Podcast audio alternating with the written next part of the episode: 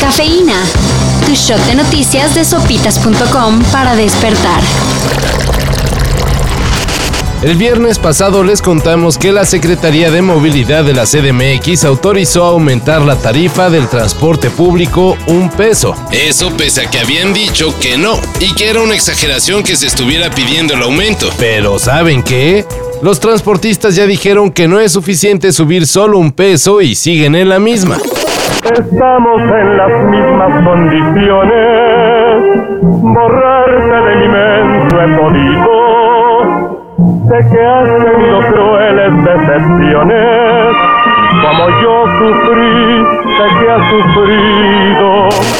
El aumento debe de ser de 3 pesos. Y además, el gobierno debe de mantener el bono de combustible que les ofrece. Habrá más mesas de negociaciones con las autoridades. Y por lo pronto, si utilizan el transporte público, vayan preparando ese peso extra, porque el aumento aplica a partir del 15 de junio las conclusiones que se han presentado y que ya son del conocimiento público como fruto de esta cumbre, que tienen que ver con la prosperidad en América, la acción climática, la regulación de la migración y otras muy relevantes iniciativas acabó la cumbre de las Américas. Y aunque no estuvo AMLO, sí hubo un compromiso del gobierno de México en el tema migración, el cual se discutió en el evento.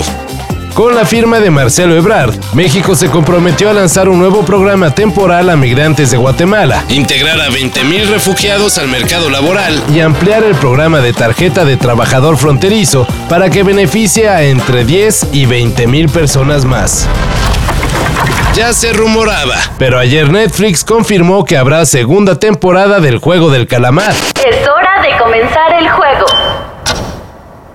Jugaremos, muévete, luz verde. El regreso de la exitosa serie coreana fue confirmada también por su creador, Juan Dong-hyung, quien en septiembre pasado había descartado hacer una segunda temporada dado lo agotador que le resultó escribir la primera. Se tardó 12 años en hacerlo.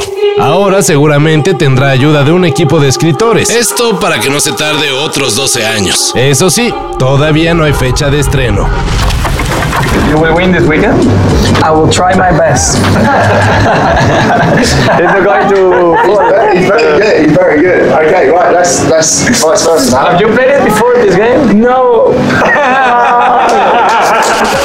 El Checo Pérez volvió a triunfar en la Fórmula 1. Good job, guys. Well done to everyone. And good points. Eso ya ni es novedad. Pero lo que sí es novedad es lo de Daniel Suárez, quien este fin de semana se convirtió en el primer mexicano en ganar una carrera de NASCAR, un evento dominado por pilotos estadounidenses. Tanto así que con su triunfo en la carrera de Sonoma, Daniel es el primer piloto extranjero que gana NASCAR en los últimos 10 años.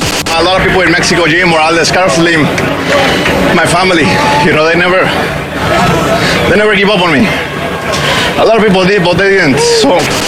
Antes de él, solo cinco más lo habían hecho. Y siguiendo con el automovilismo. En la CDMX un sujeto chocó su auto valuado en 3 millones de pesos contra la entrada de un local. Sí, por andar echando carreritas. ¿De qué te ríes? ¿Qué te pasa? Casi te gano. Esto sucedió en la alcaldía Benito Juárez, donde al parecer no se han podido erradicar las carreras clandestinas. El auto de lujo fue reportado como pérdida total. El sujeto fue llevado ante el juez cívico y mucho dinero para su carrito. Pero dicen que el fulano se fue sin pagar los daños que provocó en el local contra el que se estampó. Todo esto y más de lo que necesitan saber en sopitas.com. Cafeína. Cafeína. Shot de noticias de sopitas.com para despertar.